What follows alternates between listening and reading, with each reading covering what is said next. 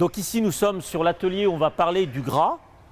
Euh, alors le gras est plus précisément le persillé dans la viande. C'est vrai que c'est un sujet qui est euh, euh, commenté, souvent évoqué dans la filière par les différents opérateurs et jusqu'aux éleveurs bien sûr, notamment au travers du persillé.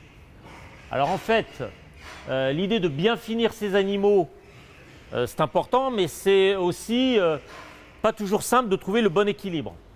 Pourquoi? Parce que déjà, la viande de persillé, le persillé dans la viande, euh, il en faut, mais pas non plus tant que ça.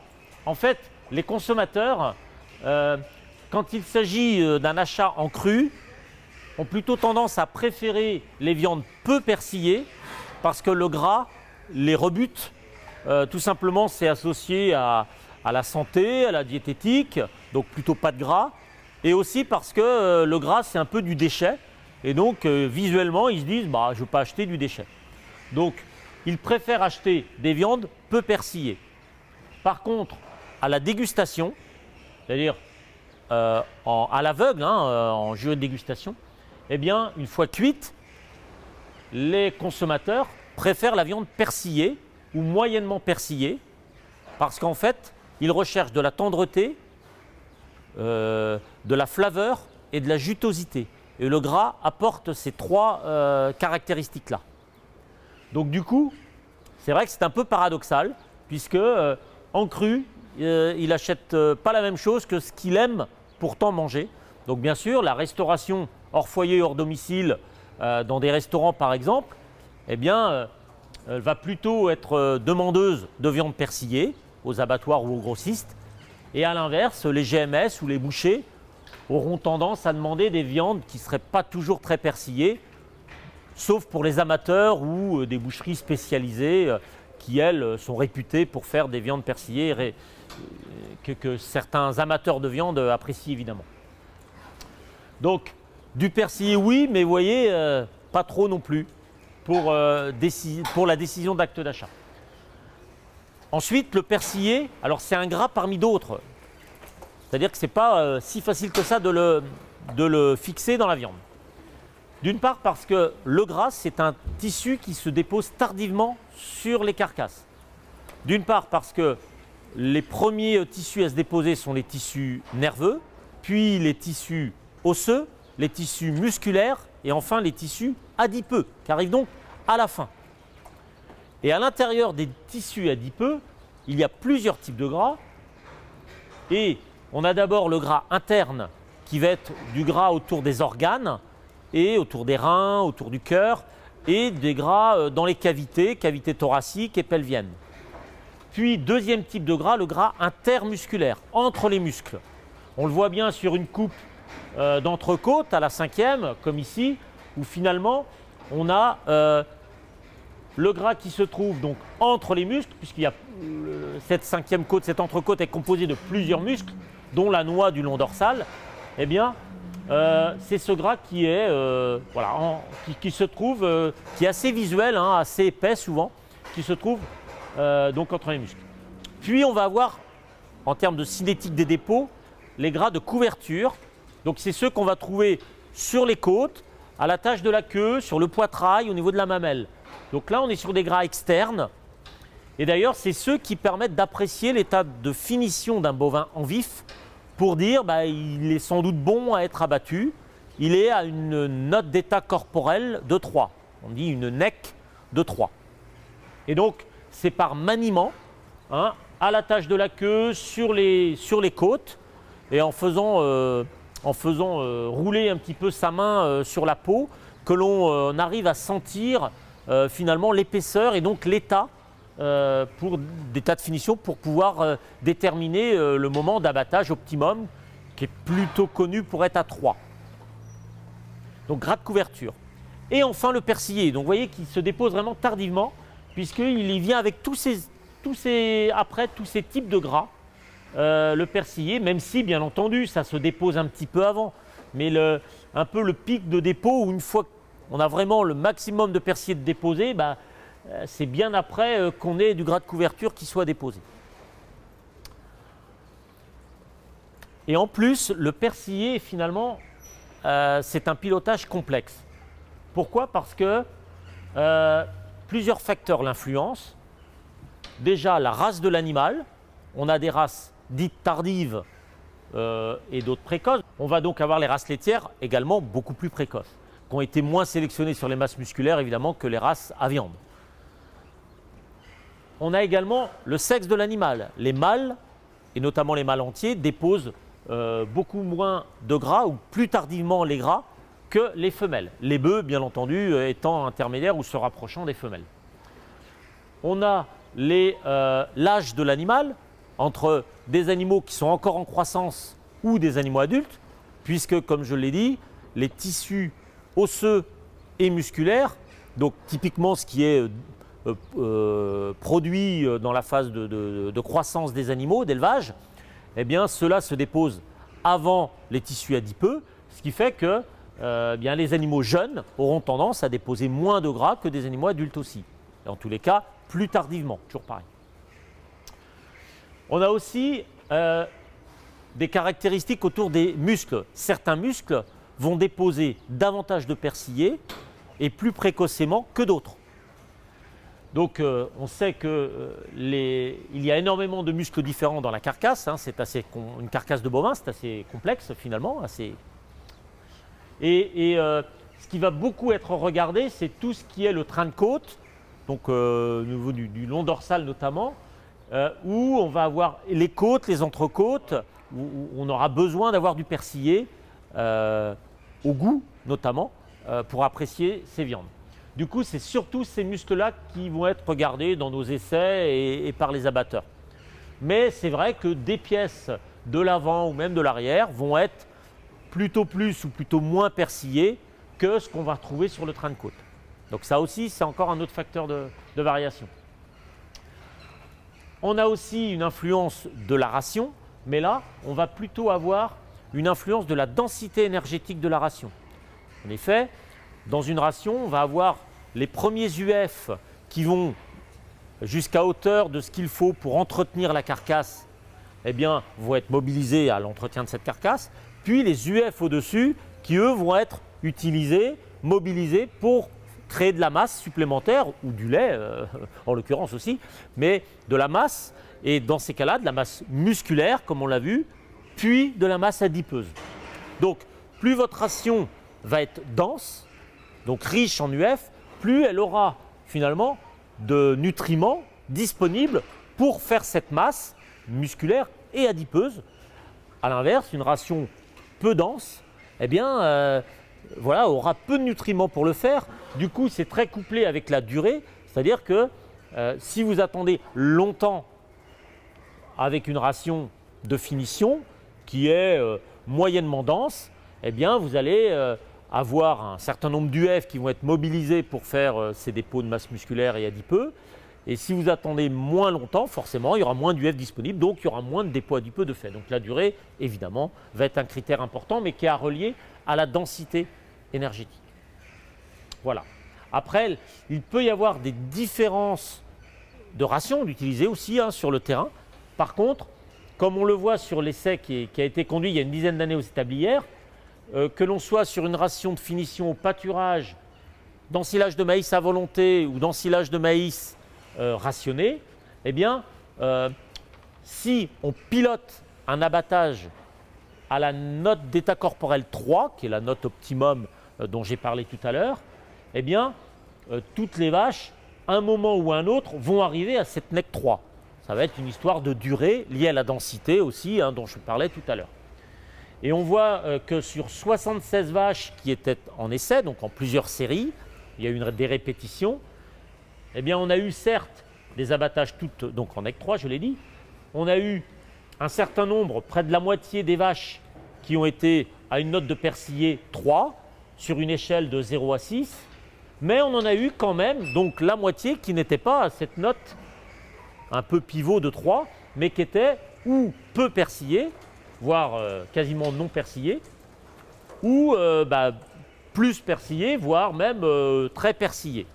Donc c'est ce qu'on appelle un petit peu bah, la surprise lors de l'abattage et lors de la coupe à la cinquième côte, où là, on s'aperçoit qu'il y a finalement plus ou moins de persillé sur des vaches, sur une vache qui pourtant a été abattue à la NEC 3.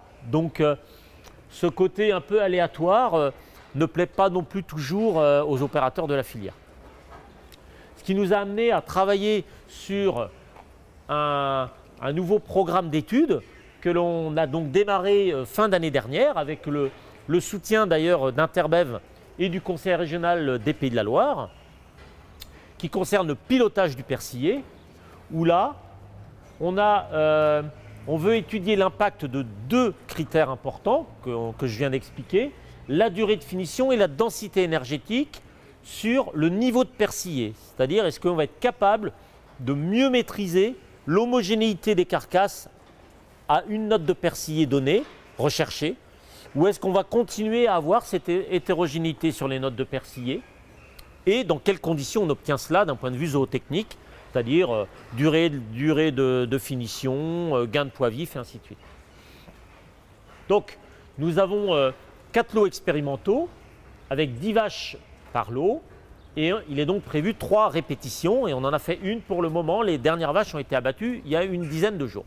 Un lot avec une densité énergétique, on va dire, forte, élevée, hein, à 13,3 UF par jour en moyenne. Donc une base en silage de maïs plus blé à volonté.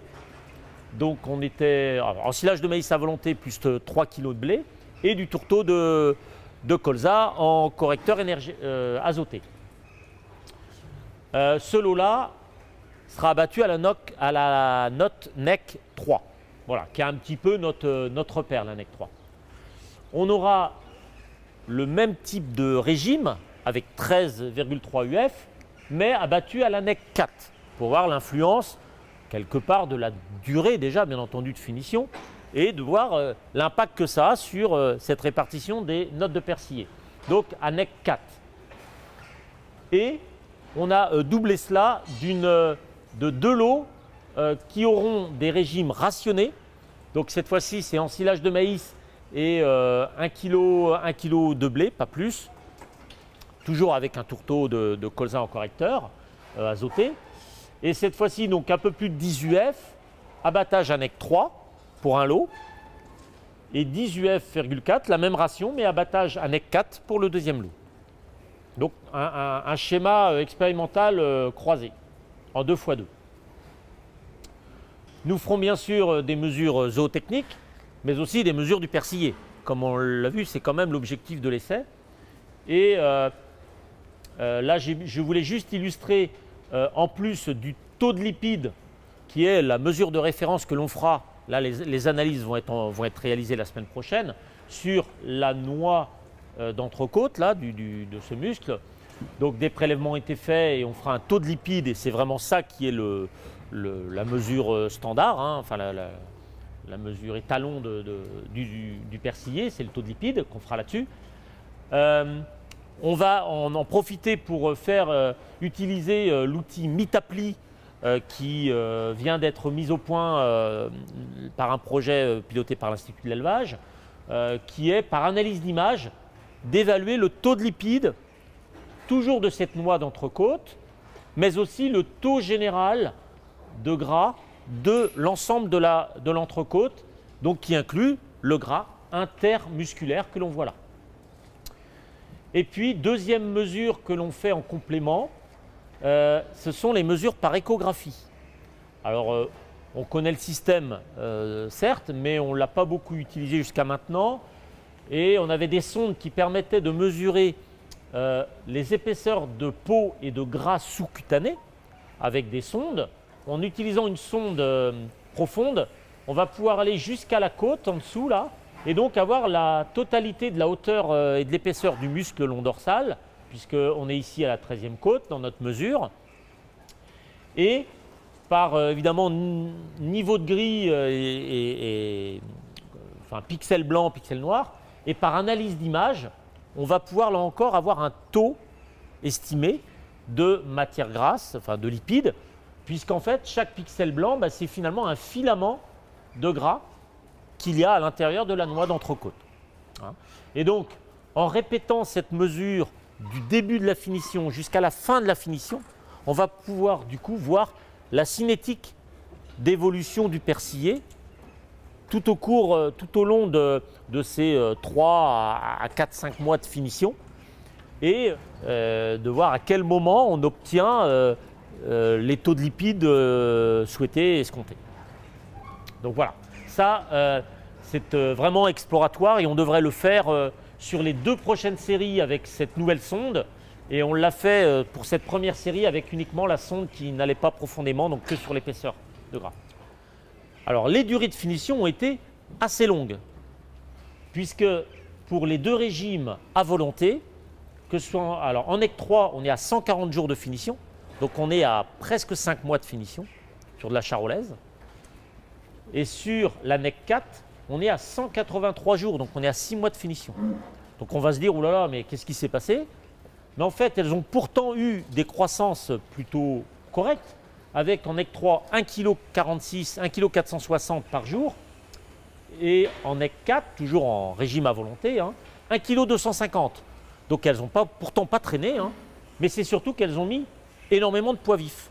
Elles sont parties de 700 kg, elles sont arrivées à 900 kg pour euh, la modalité NEC 3 et à 925 kg pour la modalité NEC 4. Donc mettre 200 à 225 kg vifs sur une carcasse, ça me fait penser à des blondes d'Aquitaine ou des partenaises où on parle de finition longue de 6 mois, 7 mois, mais c'est aussi surtout parce que bien on met beaucoup de poids vifs sur une bête euh, qui, démarre, euh, qui démarre à un état plutôt maigre. C'est vrai que ce n'est pas une vache laitière sur laquelle on met 80-90 kg de vif de plus et puis voilà, on l'a fait tuer. Hein, donc forcément, la finition est de 2 mois. Bah, là, là, on est sur 200 kg à mettre. Donc forcément, elles ont beau faire 1,3 kg, 1,4 kg de GMQ jour, il bah, faut du temps. À côté de ça, celles qui étaient en régime rationné ont mis, ce n'est pas une grosse surprise, un peu plus de temps encore à se finir. Hein, la, ration étant moins dense, donc moins d'UF par jour. On fera les calculs, on verra si au final il n'y a pas eu plus d'UF ou moins d'UF. Donc 166 jours pour euh, la modalité rationnée en NEC 3 et 180, presque 200 jours, donc pas loin de 7 mois, pour la NEC 4 en, régime rationné. Par contre, là encore, hein, on a mis 180 kg sur le dos euh, de, ce lot-là et 160 sur l'autre. Donc euh, c'était aussi beaucoup de kilos vifs à faire prendre. Alors les, par contre, les GMQ, pas une grosse surprise, ont été un peu plus faibles, hein, un peu moins d'un kilo euh, jour, à 920 grammes ou 950 grammes. Alors nos NEC, nos fameuses notes d'état corporel, avant abattage, donc était bien de 4, 4,1 pour euh, l'une et 3,9 pour l'autre pour les deux lots qui étaient prévus d'être abattus en NEC 4, et à 3,08 et 3,03 pour les deux lots qui étaient prévus en NEC 3. Donc de ce côté-là, on est, on est dans, ce qui était dans les objectifs du protocole. En poids de carcasse, on va retrouver euh, eh bien, avec à peu près 55% de rendement euh, sur les différents lots on va retrouver 470 à 480 kg pour euh, les lots qui étaient en rationné, NEC 3 ou NEC 4, avec d'ailleurs seulement une dizaine de kilos d'écart entre les deux, c'est-à-dire que la NEC 4, qui a donc nécessité 30 jours de plus euh, de durée d'engraissement, qui a aussi euh, apporté 20 kg de plus de gras, enfin pas de gras, de poids vif, pardon, eh bien a généré 10 kg de carcasse de plus. Voilà. Et dans le même temps, les deux lots qui étaient en régime à volonté, eux, ont euh, fait 493 euh, kg et 511 kg pour celui en NEC 4. Donc 18 kg carcasse de plus pour le lot en NEC 4. et on fait, je l'ai dit tout à l'heure, 200 hein, à 225 kg vif de plus. Sur les conformations, on va être sur du R plus U moins, j'allais dire assez classique avec euh, les régimes à volonté qui tournent sur 12,5, 12,7, donc plutôt une base R plus U-.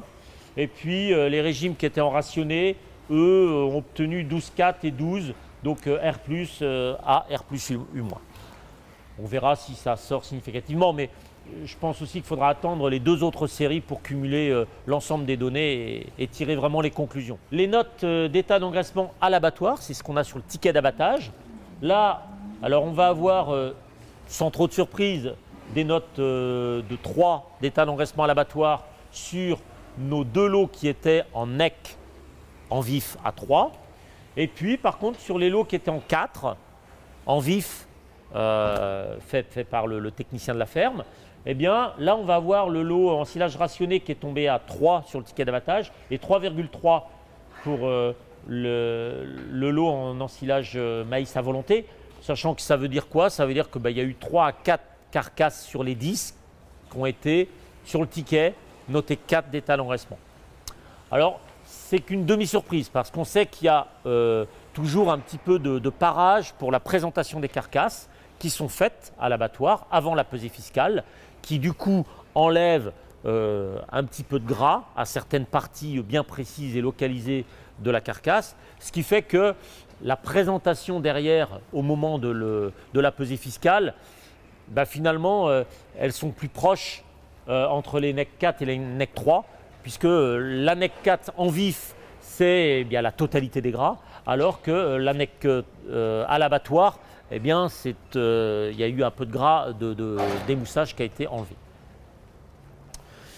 Enfin, la note de persillé, alors c'est uniquement la mesure dans un premier temps à la coupe, en, regardant, hein, c'est la méthode qu'on utilise, mais on va voir les analyses après.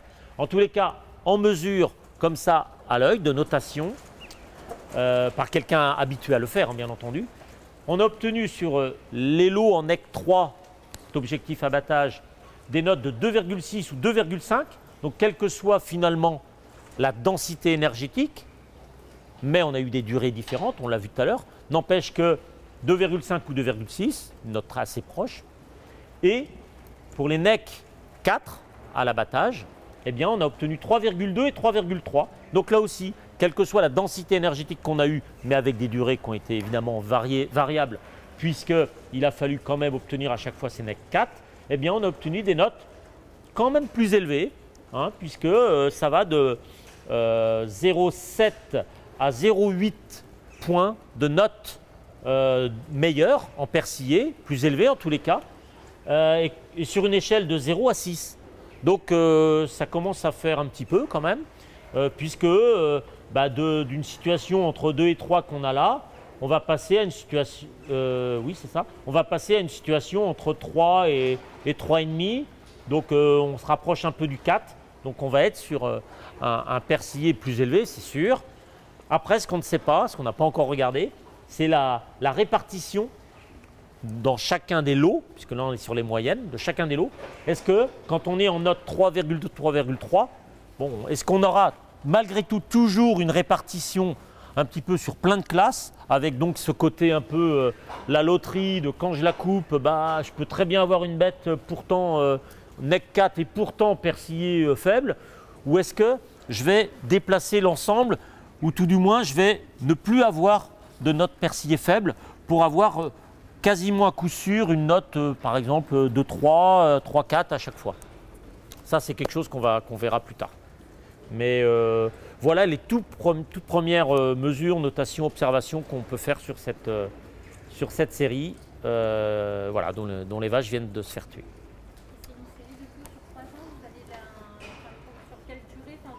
Oui. Oui, oui, ce sont des répétitions dans les mêmes conditions, c'est-à-dire qu'on va redémarrer octobre-novembre 2021, puis octobre-novembre 2022. Donc à chaque fois à la même période, avec le même type de vaches hein, qui sont, euh, on va dire, sevrées en septembre-octobre hein, sur des vélages de printemps, fin d'hiver. Et, euh, donc euh, voilà, on veut les mêmes conditions. Alors petite particularité, on va les passer en auge peseuse, puisqu'il y a le dispositif de présence sur la ferme des stablières, et qu'on en profitera pour également regarder la variabilité d'ingestion des vaches, parce qu'on sait que c'est aussi une préoccupation importante euh, qu'il y a hein, sur le terrain, notamment euh, les grands gabarits, les petits gabarits. Euh, et donc ça va être une belle opportunité de mesurer également l'ingestion en début, en fin d'engraissement, quand elles sont à NEC 3, passer de NEC 3 à NEC 4, est-ce qu'elles mangent toujours autant, finalement un peu moins? Donc c'est des choses qu'on aura en plus sur les deux séries qui vont arriver. Voilà.